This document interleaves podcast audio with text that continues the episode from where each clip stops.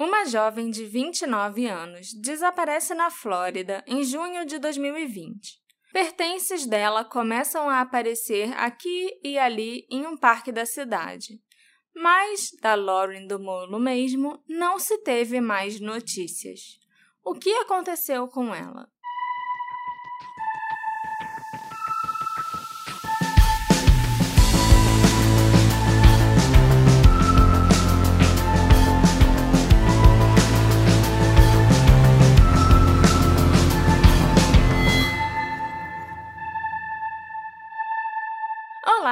Ouvintes queridos!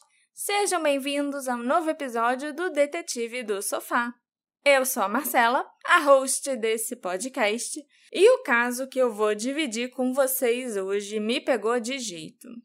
A princípio, ele parece ser só mais um caso de pessoa desaparecida, sem grandes mistérios e reviravoltas mas eu fiquei chocada com diversas coisas que eu descobri enquanto eu fui pesquisando e conversando com a família da Lauren Dumolo e com os jornalistas locais. Que legal, Marcela. Mas antes da gente saber da história da Lauren Dumolo, eu queria avisar para vocês, como sempre, que vocês podem tornar apoiadores desse querido podcast e ajudar a Marcela a continuar fazendo roteiros e pesquisando para fazer nossos episódios muito bem feitos. Muito obrigada.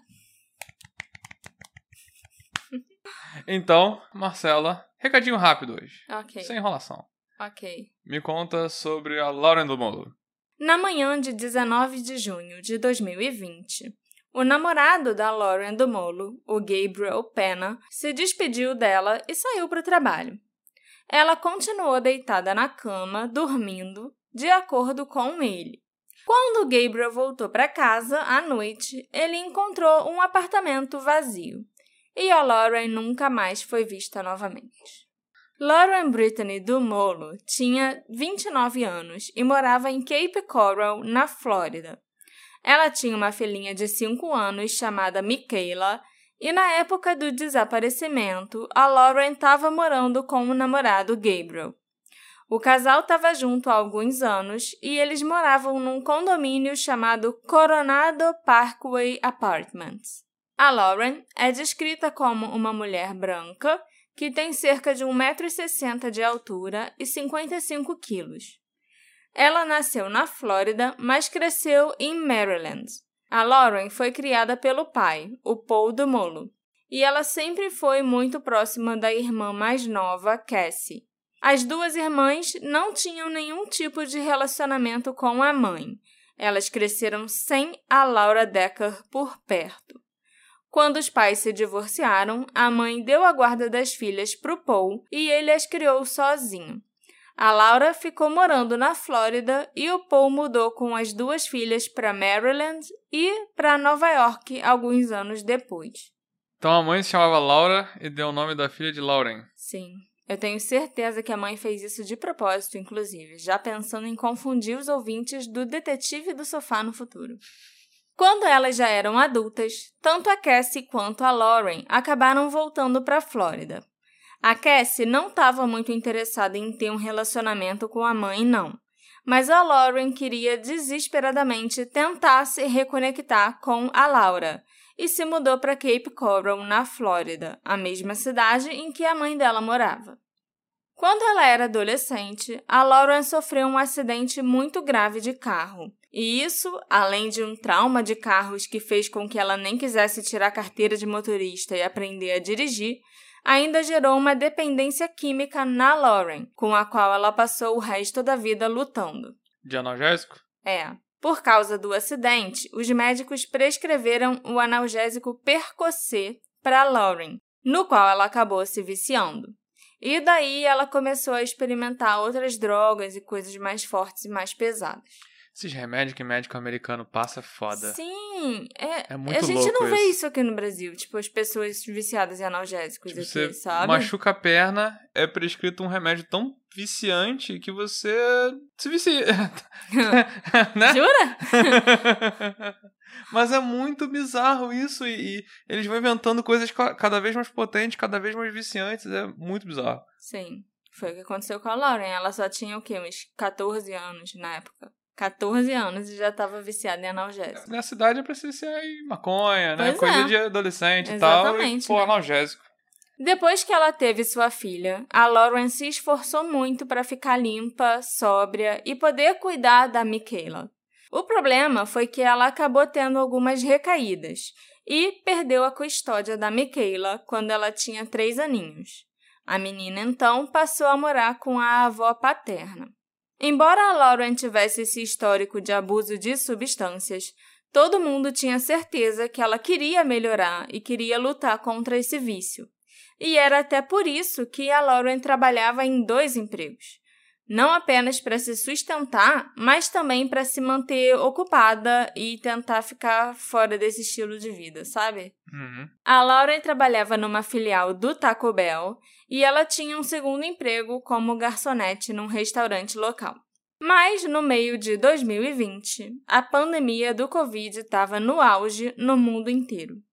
Milhares de pessoas morriam e eram infectadas todos os dias. Muitas empresas acabaram fechando, a economia do mundo inteiro, eu acho, foi pro caralho e muita gente acabou perdendo o emprego por causa disso. A Lauren foi uma dessas pessoas. Primeiro caso que a gente pega durante a pandemia, né? É, É recentíssimo. é verdade.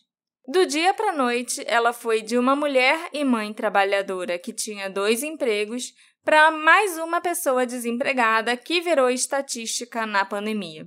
Mas a Lauren não se acomodou e começou a procurar outro emprego imediatamente.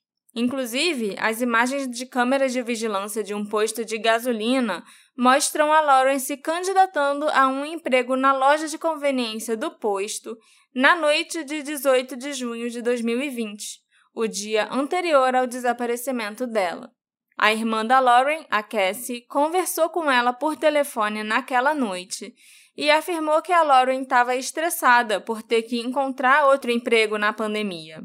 A Cassie tentou garantir para ela que ia ficar tudo bem e pediu para Lauren ligar para ela novamente no dia seguinte, que ela ajudaria a ver todas as informações que seriam necessárias para dar entrada no seguro-desemprego. Mas essa conversa do dia 18 foi a última vez em que a Cassie falaria com a irmã. Na manhã de 19 de junho de 2020, o namorado da Lauren, Gabriel, disse que ele acordou para ir para o trabalho, como de costume, por volta das 6 horas da manhã e saiu para trabalhar. Ele disse que a Lauren estava dormindo, então ele deu um beijinho de bom dia nela e saiu pela porta, igual eu faço com você. Ah. Um funcionário da manutenção do Coronado Parkway Apartments, chamado Tim Jacobs, disse que ele viu a Lauren por volta das 8h15 daquela manhã. Ela estava vindo da direção do parque para onde ela ia toda manhã meditar, andando na direção do apartamento dela. Esse parque, chamado For Freedom Park, ficava bem próximo do condomínio da Lauren, a menos de um quilômetro de distância. O Tim Jacobs também disse para a polícia que na noite anterior a Lauren tinha perguntado se ele conhecia algum condomínio na área que tivesse um apartamento vago e, de preferência, que fosse mais barato. Ela supostamente fez um comentário para ele que ela queria sair da situação ruim em que ela estava. O Tim disse que se ele ficasse sabendo de algum apartamento disponível, avisaria para ela, mas que era melhor a Lauren procurar uma imobiliária. A família da Lauren ficou confusa ao saber dessa conversa que ela teve com o Tim. A Lauren tinha um relacionamento muito próximo com a irmã, e a Cassie não se lembrava dela mencionar que estava pensando em se mudar. E ninguém sabia exatamente o que a tal situação ruim poderia significar. A Cassie também admitiu que ela não conhecia o Gabriel tão bem assim. E o pai da Lauren, o Paul, disse que não o tinha conhecido pessoalmente antes. E ninguém tinha certeza sobre o que poderia estar acontecendo, ou se a tal situação ruim poderia ter algo a ver com o relacionamento dos dois. A Cassie achou especialmente estranha essa história da Lauren procurar apartamento, porque no mês anterior a Lauren tinha pegado dinheiro emprestado com ela para garantir que o aluguel seria pago em dia, já que a Lauren supostamente gostava de morar naquele lugar e queria manter as contas em dia. O dinheiro da Lauren já estava ficando apertado mesmo antes dela ser demitida, porque as horas de trabalho dela já tinham sido cortadas. Então, a Cassie emprestou o dinheiro e a Lauren já tinha pago até o aluguel do mês seguinte. Às vezes a situação ruim era ir para um lugar com um aluguel menor, mais barato. Porque ela Mas... já não estava conseguindo dar conta. É, mas aí ela procuraria um apartamento antes de pagar o aluguel do próximo mês. Talvez, a gente não tem, não tem como, como saber. saber. Além do depoimento do Gabriel e do avistamento do Tim Jacobs, um outro amigo ou conhecido da Lauren afirmou que a viu em torno das 10 da manhã. Esse conhecido morava perto do parque e ele supostamente teria visto a Lauren passar na frente da casa dele e os dois teriam acenado um para o outro. Nesse mesmo horário, em torno das 10 da manhã, o telefone da Lauren fez uma chamada de vídeo para o Gabriel através do Facebook Messenger. Mas essa chamada não foi atendida e o Gabriel disse que nunca nem viu essa chamada chegar. Não existem outras atividades confirmadas ou avistamentos da Lauren além desses que eu acabei de mencionar. O Gabriel voltou para casa mais tarde naquela noite e a Lauren não estava em casa. Então, por volta das 11 horas, ele resolveu ligar para o pai da Lauren, o Paul, que morava na Califórnia com a segunda esposa. Apesar dele morar do outro lado do país, o Paul e a Lauren eram muito próximos e ele estava planejando uma viagem para visitá-la pouco antes da pandemia varrer o país e as viagens serem suspensas. Quando Gabriel ligou, o Paul ficou extremamente preocupado e disse ao Gabriel para mantê-lo informado e eles veriam se a Lauren apareceria ou se teriam notícias dela logo. Como eu já mencionei antes, o Paul afirmou que ele nunca tinha conhecido o Gabriel, e a ligação por si só já fez o Paul levar um susto de tão inesperada. O Gabriel também nunca tinha ligado para ele antes. Mas o Paul tentou manter a calma, pensando que talvez a Lauren estivesse com amigos e que ela logo daria notícias. No dia seguinte, sábado 20 de junho de 2020, a Cassie pediu ao Gabriel que ligasse para ela assim que ele chegasse em casa do trabalho e avisasse se a Lauren estava de volta no apartamento e se estava tudo bem. O pai já tinha ligado para Cassie assim que o Gabriel falou com ele no dia anterior, e a Cassie ficou muito aflita. Mas o Gabriel mandou uma mensagem para Cassie dizendo que ele não ia para casa naquele dia, não. Ele ia ficar na casa de um amigo chamado Brian, porque ele não aguentava voltar para casa vazia sem a Lauren. Ah, mas como ele sabia que a casa ia estar vazia de novo quando ele voltasse? O Gabriel parecia ter certeza que a Lauren não estaria lá. A Cassie e o Paul ficaram ainda mais alarmados agora, porque o Gabriel não parecia nem um pouco preocupado com a Lauren. Domingo, dia 21 de junho de 2020, foi o Dia dos Pais lá nos Estados Unidos. E nesse dia, o Paul teve certeza que tinha alguma coisa muito errada, porque a Lauren nunca deixaria de ligar para ele no Dia dos Pais. Ele então implorou ao Gabriel para voltar ao apartamento deles, porque no domingo ele ainda estava na casa do amigo, para ver como a Lauren estava ou se ela já estava de volta. A Cassie também ligou para a casa da mãe e pediu ao namorado da Laura, o Victor, que ele fosse lá no apartamento da Lauren também. O Victor, além de ser o padrasto da Lauren e da Cassie, ainda era um grande amigo do Gabriel. Os dois trabalhavam juntos numa empresa que removia e instalava carpetes. Foi inclusive através do padrasto Victor e da mãe que a Lauren conheceu o Gabriel. Ok. Depois de algumas horas sem notícias, o Paul e a Cassie finalmente tiveram um retorno do Gabriel e do Victor. Mas as notícias não eram boas. A Lauren não estava no apartamento. O Paul então insistiu que o Gabriel chamasse a polícia e fizesse um boletim de ocorrência de pessoa desaparecida. Depois de enrolar algum tempo, o Gabriel disse para o Paul que tinha chamado a polícia, mas ninguém tinha aparecido. O próprio Paul então ligou para a polícia de Cape Coral e foi informado que não havia sido feita nenhuma ligação para o departamento de polícia sobre uma pessoa desaparecida.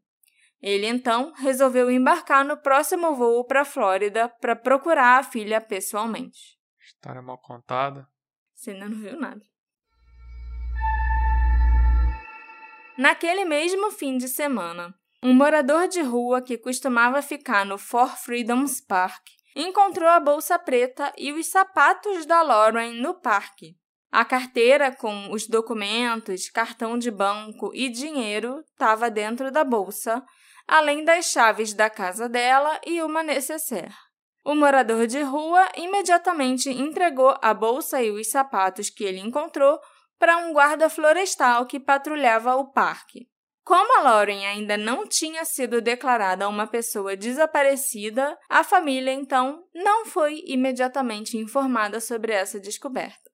Inclusive, nem a polícia deu muita importância para essa bolsa e esse sapato, até eles perceberem que era da Lauren e que ela estava desaparecida. Uhum. O Four Freedoms Park era um lugar que a Lauren ia diariamente para meditar e passear. O parque fica na bacia de Bimini, um dos muitos lagos daquela região da Flórida. Esse parque tem muitas áreas de piquenique, um playground cercado para crianças e até uma praia artificial onde os frequentadores podem tomar banho de sol. Parece ser um parque movimentado que oferece programas para crianças e adultos. Além da área do parque, o mapa mostra também que aquela bacia é completamente cercada por residências e empresas. Não é um lugar onde alguém iria para tentar se esconder, sabe, ou desaparecer de propósito. E nem é um lugar onde é possível alguém se perder ou morrer numa trilha nem nada parecido. Não tem trilhas, sabe? Tipo um parque urbano. Exatamente. Depois de saber que o pai da Lauren estava tentando pegar o próximo voo para a Flórida, Lembrando que era o auge da pandemia, né? Então estava hum. bem difícil viajar. O Gabriel finalmente foi até a delegacia e denunciou o desaparecimento da Lauren à polícia. O problema é que a pessoa que registrou a ocorrência do desaparecimento dela cometeu algum erro no relatório que fez com que o caso não fosse realmente inserido no sistema. Só no dia 24 de junho, depois que o Paul já tinha chegado na Flórida e foi com a Cassie na delegacia, que eles perceberam que o caso ainda não estava no sistema e que nada tinha sido feito desde domingo à noite. Então, a Lauren sumiu no dia 19 e só no dia 24 um detetive foi designado para começar a investigar o desaparecimento dela. A sorte foi que a família da Lauren não ficou esperando sentada a polícia fazer alguma coisa. Além da Cassie, a Lauren tinha alguns meio-irmãos por parte de mãe. E dois desses meio-irmãos, a Lindsay e o Jeffrey, moravam em Cape Coral. O Paul, a Cassie, a Lindsay e o Jeffrey começaram a distribuir posters com a foto da Lauren, a bater de porta em porta na região em que ela morava e perguntar se as pessoas a tinham visto, e colocaram placas de desaparecida no condomínio dela e no parque. Eu reparei que o Gabriel não estava na lista de pessoas que saiu procurando, distribuindo coisa. Nunca. Sabe quem também não estava? Hum. A mãe da Lauren. Verdade. E o padrasto da Lauren. Victor. Uhum. A gente vai entrar em mais detalhes sobre essas pessoas mais tarde e os comportamentos esquisitos deles. O detetive Jones, do Departamento de Polícia de Cape Coral, que foi designado para o caso no dia 24, começou a entrevistar os parentes, amigos e pessoas mais próximas da Lauren. A polícia também fez um apelo ao público pedindo que, se alguém soubesse de algo, entrasse em contato. Embora eles tenham recebido centenas de pistas, nenhuma delas levou ao paradeiro da Lauren. Você deve lembrar, Alexandre, que hum. o pai da Lauren ficou com um pé atrás em relação ao Gabriel, porque descobriu que ele ainda não tinha reportado o desaparecimento da Lauren no dia 21, no domingo, né? Uhum. E as irmãs da Lauren, a Cassie e a Lindsay, também começaram a achar o comportamento dele estranho quando elas estiveram no apartamento da Lauren dia 27 de junho. Primeiro, que ele não estava mais naquele apartamento desde o dia seguinte ao desaparecimento dela. O Gabriel estava mais de uma semana já ficando com um amigo chamado Brian. Na casa desse Brian. É. Segundo, que ele não parecia preocupado e, como você mesmo notou, não estava ajudando a procurar pela Lauren.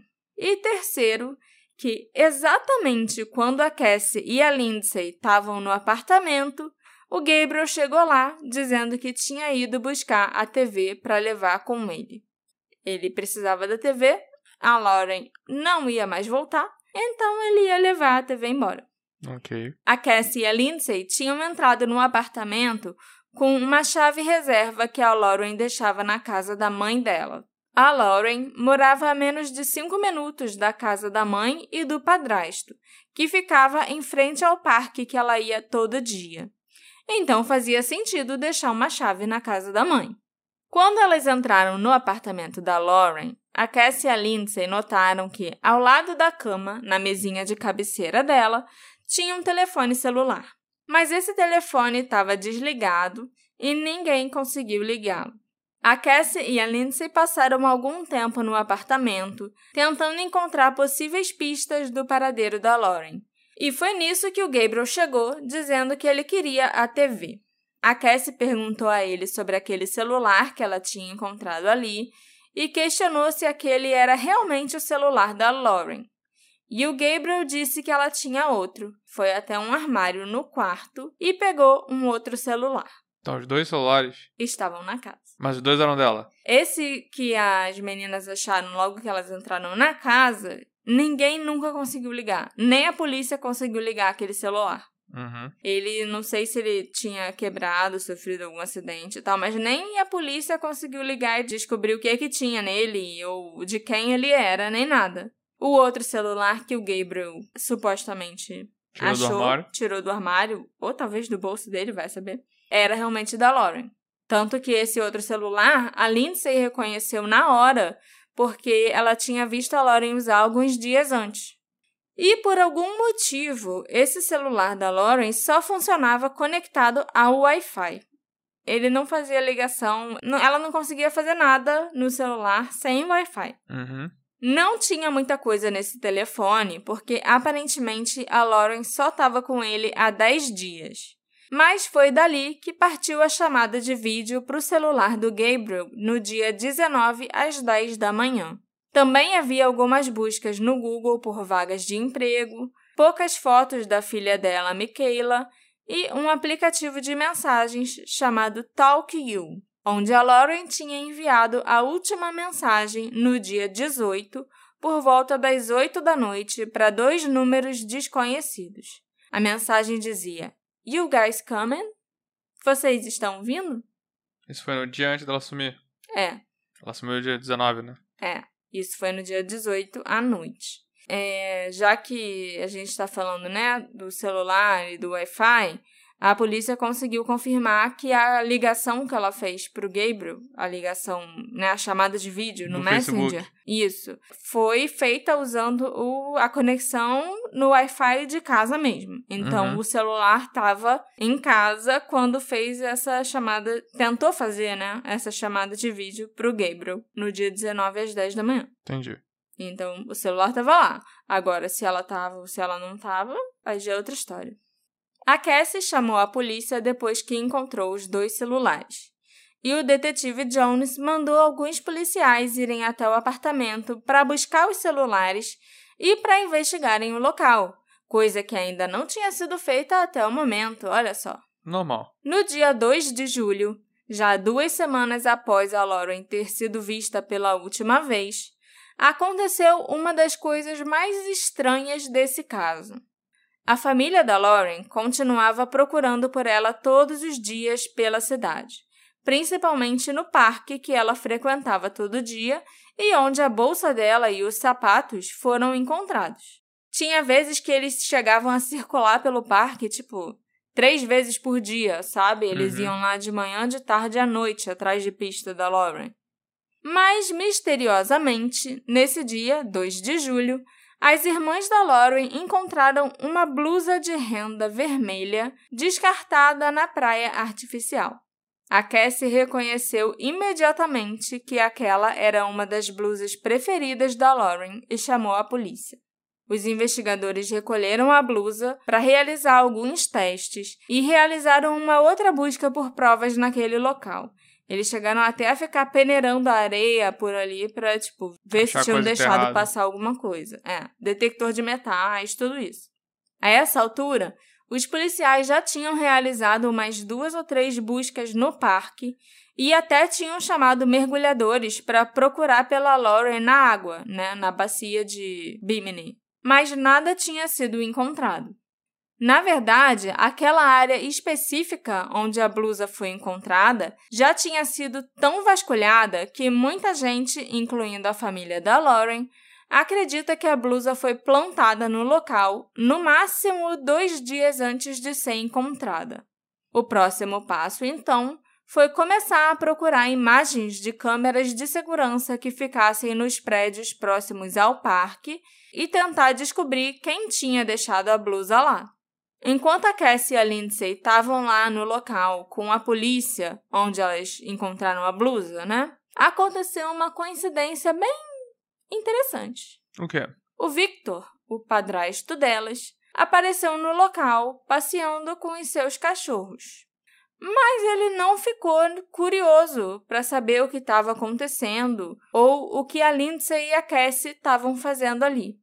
Na verdade, ele nem se aproximou para falar com elas. Ele se manteve à distância, observando e parecendo que não queria ser notado. E eu sinceramente acho que qualquer pessoa que passasse por ali naquela hora e conhecesse as meninas, a Lindsay e a Cassie, e soubesse que a Lauren sumiu, ia ficar curioso e perguntar pelo menos o que estava acontecendo, ou o que tinha sido encontrado, por que, que a polícia estava ali. Com certeza. Mas ele não. Ele ficou passando, tentando não ser percebido. Ne- acho e chamou que, mais tipo, atenção ainda. É, chamou mais atenção ainda porque ele não foi nem falar com elas, nem acenou, nem deu um oi, sabe? Uhum. A blusa vermelha foi confirmada como sendo realmente da Lauren após a realização dos testes. E também ficou comprovado que ela não estava ali há muito tempo e que ela não tinha sido trazida pela água nem nada assim, sabe? Além disso, nenhuma outra evidência foi encontrada. Mas essa blusa era só uma blusa qualquer da Lauren ou era a blusa que ela tava usando quando ela sumiu? Até onde a gente sabe, segundo o Tim Jacobs, que afirma ter visto a Lauren no dia que ela sumiu, Quem é Tim Jacobs mesmo? é o cara da manutenção do condomínio. Ah, tá. Essa era sim a blusa que a Lauren estava usando, junto com um short jeans, quando ele viu ela vindo da direção do parque para ir para o apartamento dela. Uhum. Em outubro de 2020, a família sofreu outro golpe devastador, quando no dia 15 de outubro, a mãe da Lauren, a Laura Decker, faleceu por complicações do Covid. Em dezembro, seis meses após o desaparecimento da Lauren, a família realizou uma caminhada pela Lauren, no qual pessoas de todo o mundo se reuniram para percorrer a mesma rota que a Lauren teria andado de seu apartamento até o Four Freedoms Park. E todo mundo estava usando rosa, que era a cor favorita da Lauren. Não era nem quarta-feira. Agora que eu já contei para vocês sobre o desaparecimento da Lauren e as pistas que foram encontradas nos primeiros meses de investigação, eu quero começar a contar algumas das coisas que eu fui descobrindo enquanto eu pesquisava esse caso. Eu conversei bastante com a Cassie, com a Lindsay, o Paul e alguns jornalistas locais. E eu quero começar falando sobre uma das últimas pessoas que viu a Lauren antes dela desaparecer. Tim Jacobs, o funcionário da manutenção do condomínio em que ela morava. O Tim era da cidade de Racine, no Wisconsin. E, coincidentemente, o Gabriel, namorado da Lauren, era do mesmo lugar. Ambos moraram nessa pequena cidade do Wisconsin na mesma época e a uma milha de distância um do outro.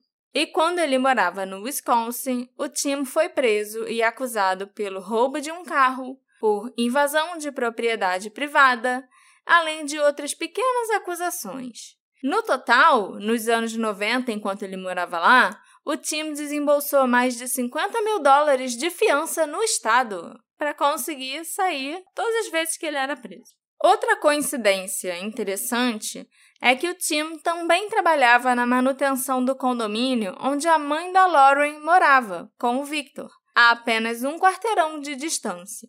E no dia em que a Laura, a mãe, foi levada para o hospital, quando ela ficou internada, né, tratando de uma infecção urinária, pegou Covid e morreu, o Tim esteve consertando um vazamento no apartamento dela. Da mãe da Laura. É. Ou seja, além de ter sido uma das últimas pessoas, talvez até a última pessoa, a ver a Lauren com vida, ele também foi uma das últimas pessoas a ver a mãe dela em casa antes dela ir para o hospital e morrer. Ah, mas foi uma coincidência, né? A mãe pegou Covid e tal. A mãe não foi internada por causa do Covid. No hospital internada, ela pegou Covid, o Covid complicou e ela morreu. Entendeu? Entendi. Eu falei ali, ela foi internada por causa de uma infecção, Sim. pegou Covid e morreu. Sim. Mas as circunstâncias que ela foi encontrada em casa e tudo são bem suspeitas. Mas eu vou deixar isso para depois, porque eu ainda não consegui ligar todos os pontos que eu queria. Ok. Quando a família foi conversar com o Tim e perguntar o que tinha acontecido e se ele tinha visto a Laura em casa quando esteve lá consertando um vazamento, ele tentou fingir que não teve no local e que não sabia de nada. Mas o Tim tinha deixado um bilhete para o Victor dizendo que não tinha conseguido terminar o serviço e voltaria depois. Então, será que tudo isso é uma coincidência? Ninguém sabe com certeza se o Tim e o Gabriel já se conheciam no Wisconsin. Mas qual a chance deles terem morado numa cidade mega pequena no Wisconsin e depois terem se mudado para uma mesma cidade mega pequena na Flórida e não se conhecerem? E o Tim ainda foi a última pessoa a ver a filha e a mãe antes de coisas trágicas acontecerem com elas. São muitas coincidências envolvendo esses dois homens. E eu não sei se eu necessariamente acredito que o Tim Jacob seja culpado de alguma coisa ou se ele pode estar envolvido no desaparecimento, mas eu acho que ele sabe mais do que ele contou para a polícia sim. No segundo episódio, que a gente vai continuar falando, né, sobre a Lauren, Uhum. eu vou entrar em mais detalhes sobre a morte da Laura, da mãe dela. E aí vocês vão entender por que é tanta suspeita, assim, em torno do Tim, Por que, que essa coincidência chama atenção? É. Porque a princípio eu acho que é só uma coincidência mesmo. Em relação ao Tim, o que me chama mais atenção não é nem a Laura em, em si. Foi o que aconteceu com a mãe dela. Uhum. Entende? E a gente também tem que pensar que o Tim é a única pessoa, além do Gabriel, que diz ter visto a Lauren no dia 19. Uhum. Então, se não fosse por ele, o Gabriel seria ah, a última pessoa a ver a Lauren viva.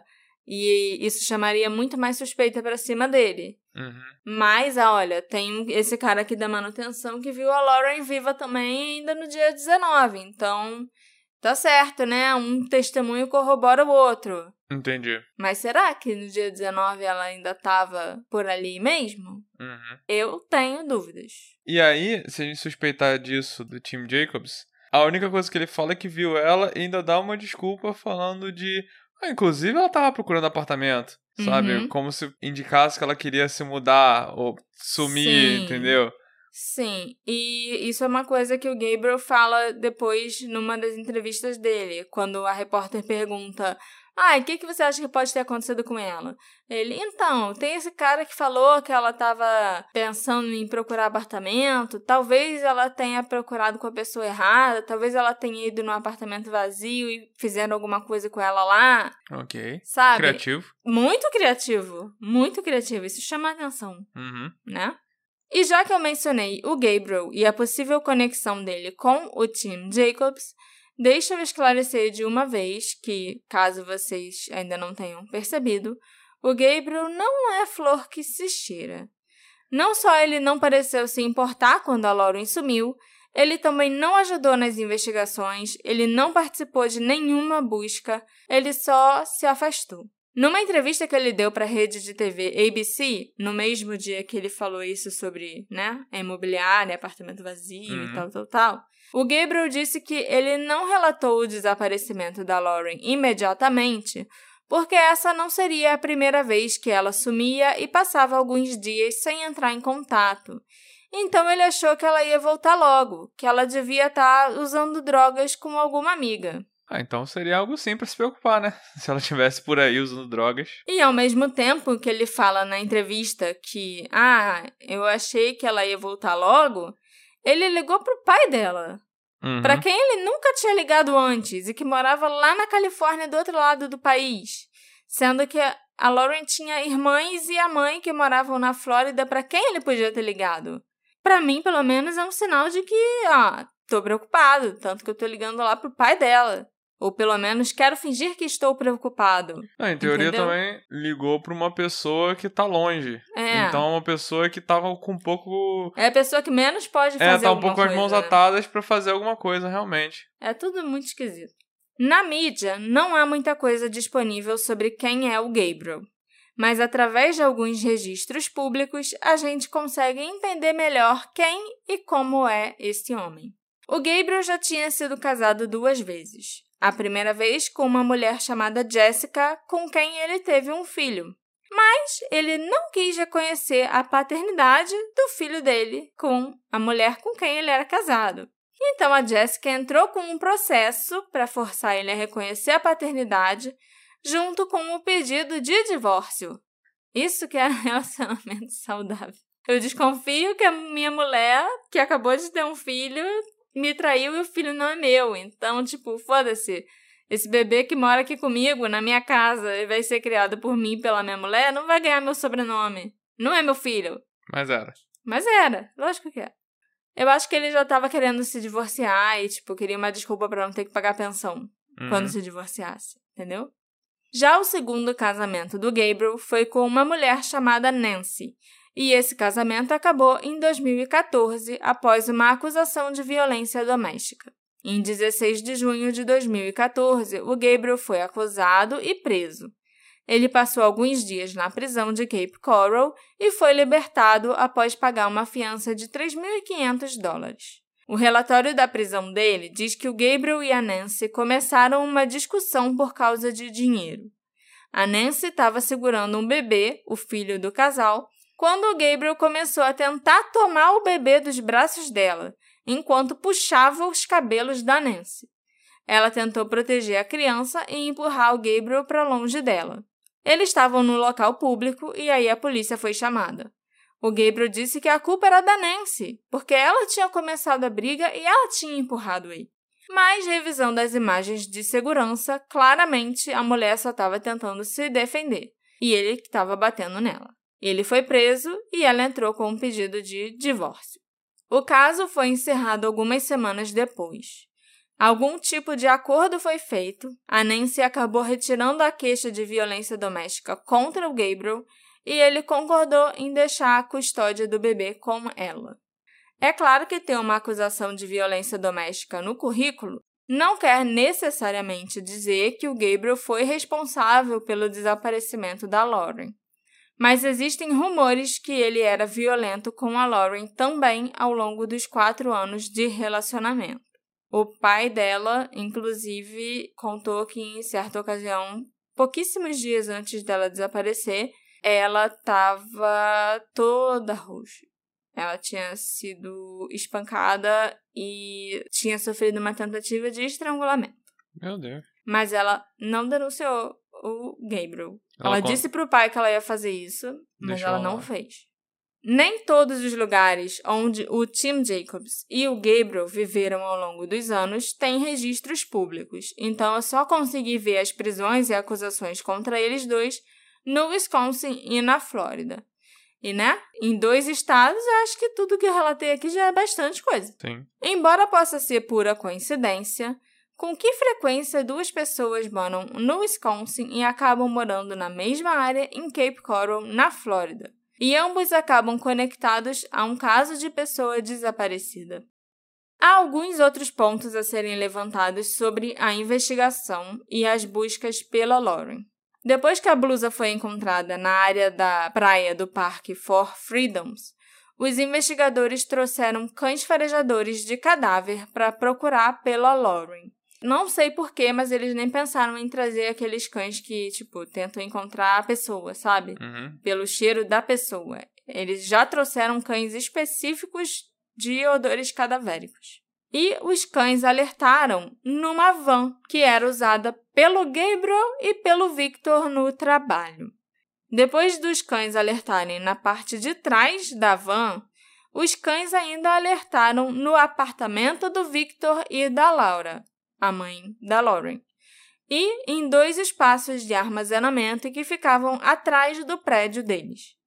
Esses espaços eram usados pelo Gabriel e pelo Victor para armazenar carpetes e ferramentas de trabalho. A van foi apreendida pela polícia e vários itens do apartamento e dos galpões de armazenamento foram levados para análise pela polícia. Infelizmente, cerca de uma semana depois, a van foi devolvida por causa de alguma tecnicalidade. Eu não sei nem se ela chegou a ser periciada. Eita. Não sei exatamente o que aconteceu. Eu só sei que uma semana depois a van foi devolvida para o dono e. Nunca mais foi Nunca mais, é. E mais incrível ainda é que depois que a van foi devolvida, o Victor e o Gabriel começaram a brigar com o dono da empresa, um homem chamado Oscar, porque eles não queriam mais usar aquela van no trabalho. Eles queriam uma van nova para trabalhar. O Oscar foi encontrado morto alguns dias depois. A polícia declarou que foi um suicídio. E aquela van sofreu um acidente e foi levada para um ferro velho. Então o Victor e o Gabriel conseguiram a van nova que eles queriam. Tudo deu certo. Muito certo. O Gabriel declarou na segunda e última entrevista que ele deu para o Wink News que ele tinha feito um teste do polígrafo e ele tinha passado. Embora a polícia nunca tenha confirmado se ele fez realmente o polígrafo ou não, e isso nem importa porque eu não gosto de polígrafos, o detetive Jones chegou a declarar para a imprensa que o Gabriel não era um suspeito e que a polícia não acreditava que ele tinha algo a ver com o desaparecimento da Lauren. Mas a opinião do detetive Jones não importa mais pra gente porque ele foi afastado desse caso em 2022. Também entrarei em detalhes sobre isso mais tarde. Ok. Esse era o detetive desde a época do desaparecimento. Sim, no Uhum. dia 24 de junho ele foi detetive designado para investigar o desaparecimento dela. E depois foi afastado. Ele Esse não era ano. lá muito eficiente, não. Nessa entrevista para Wink News, o Gabriel fez uma declaração que me deixou com uma pulga atrás da orelha. Mais do que eu já estava. Ele falou: Estou preocupado e com medo. Quer dizer, com medo não, porque eu não fiz nada de errado para ter medo. Mas eu estou preocupado que algo realmente ruim tenha acontecido com a Lauren. Oh, no. Por que ele mencionaria tão claramente que ele não fez nada de errado? Ninguém perguntou. E o jeito que ele fala é estranho, sabe?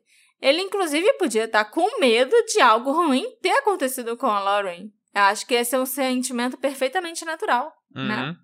Ou de descobrir que algo ruim É. aconteceu, que a qualquer dia vai vir a notícia de Sim. que a- encontraram e algo ruim aconteceu. Mas por que falar dele próprio? Por que falar, não, não tô com medo, não fiz nada de errado? E depois ele ainda mencionou nessa mesma entrevista que ele não acreditava que a Lauren faria algo para se machucar e não achava que ela estava usando drogas. Mas não foi ele que falou que não estava preocupado porque ela sumiu, porque ela sempre sumia, porque devia estar por aí usando drogas, solta na cidade. Em duas semanas ele mudou de ideia sobre isso. Bem rápido, né? Em outubro de 2021, restos mortais foram encontrados na cidade de Cape Coral. A família da Lauren foi imediatamente notificada porque aqueles restos eram de uma mulher em torno dos 30 anos de idade. E a mulher estava morta há pelo menos seis meses e não mais do que cinco anos, o que se encaixava com o perfil da Lauren e do desaparecimento dela. Claro que essa seria uma notícia muito ruim se aquele corpo fosse realmente dela, mas pelo menos a família saberia o que aconteceu e teria resposta. Mas aqueles restos mortais não eram da Lauren. Eles eram de uma mulher chamada Brianna Tennant, que tinha 36 anos quando morreu. A família da Brianna foi notificada que os restos dela tinham sido encontrados, Mas eles não falavam com ela há muito tempo e, inclusive, não sabiam nem que ela estava desaparecida ou morta. A causa da morte da Brianna não foi divulgada, mas uma investigação está em andamento, então a gente pode presumir que deve ter sido um homicídio. Eu acho que as principais questões do caso do desaparecimento da Lauren são, primeiro, como a bolsa e os sapatos dela foram parar no parque. Será que ela, sei lá, realmente esteve no parque na manhã do dia 19 e largou as coisas dela por lá, esqueceu as coisas dela? Mas, ao mesmo tempo, ninguém esqueceria os sapatos e iria embora de algum lugar descalço pela rua, né? O mais provável é que quem quer que seja que tenha feito algo com a Lauren largou as coisas dela no parque, ou alguém plantou os pertences dela ali. Talvez até a própria Lauren, se a gente resolver acreditar que ela fugiu e foi embora, sei lá. E por que a blusa que ela estava vestindo quando desapareceu foi encontrada no mesmo parque duas semanas depois, numa área que já tinha sido revistada várias vezes. E o avistamento do Victor ali exatamente quando a blusa foi achada, combinado com o desinteresse que ele demonstrou, pode parecer que tem caroço nesse rumor. Essa blusa eu esqueci de perguntar. Essa blusa você falou que foi bem testada, descobriram até que ela não tinha sido trazida pela água e tudo mais. Não encontraram sangue, não encontraram nada não, na blusa, não, né? Nada. É, se tivesse, acho que você teria falado. Só era uma blusa que tava ali. Não tava ali há muito tempo, porque ela não tava ainda com. Eu não sei quais exatamente os tipos de testes científicos que foram feitos, mas a blusa não tava com cheiro de marisia, não tava com. Uhum. Não tava úmida, sabe? Não tava com muita areia em volta, não tava nem com areia molhada, era só areia seca mesmo. E ela com certeza não teve na água.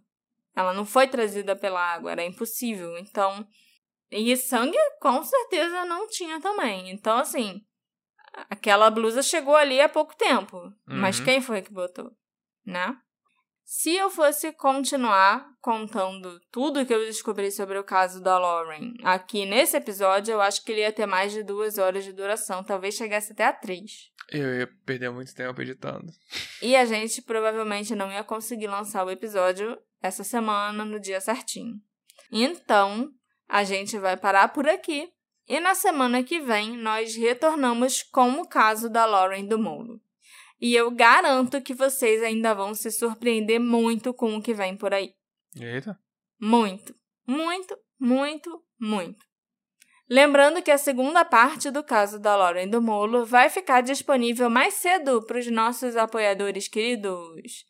Então, se você não se aguenta de ansiedade e quer escutar logo o próximo episódio, se torne o nosso apoiador no Orelo ou no PicPay. Eu dedico para alguém esse episódio? Para quem mim. você quer dedicar, Para mim. Então tá. Então eu dedico esse episódio para o meu maior apoiador.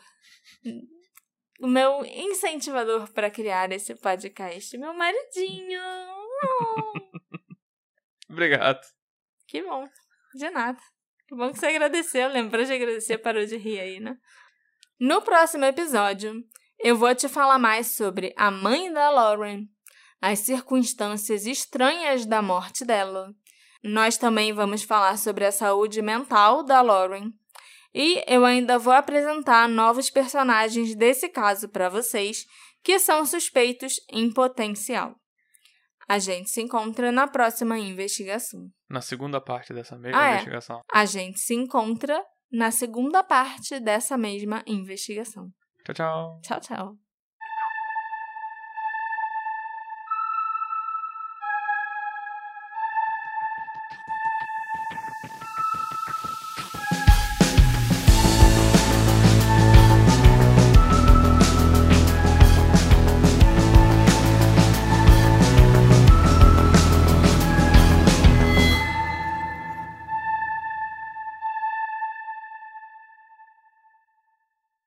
Hey, você se interessa por crimes reais, serial killers, coisas macabras e tem um senso de humor um tanto quanto sórdido? Se sim, você não está sozinho. Se você precisa de um lugar recheado de pessoas como você, venha conhecer o podcast Pátria Amada Criminal. Todas as semanas tentamos entender o pior da humanidade. Nesse processo, a gente ri, chora, fica brava, fofoca, porque afinal de contas é assim que a gente fala quando está entre amigos. Suas novas melhores amigas trevosas estão aqui no Pátria Amada Criminal.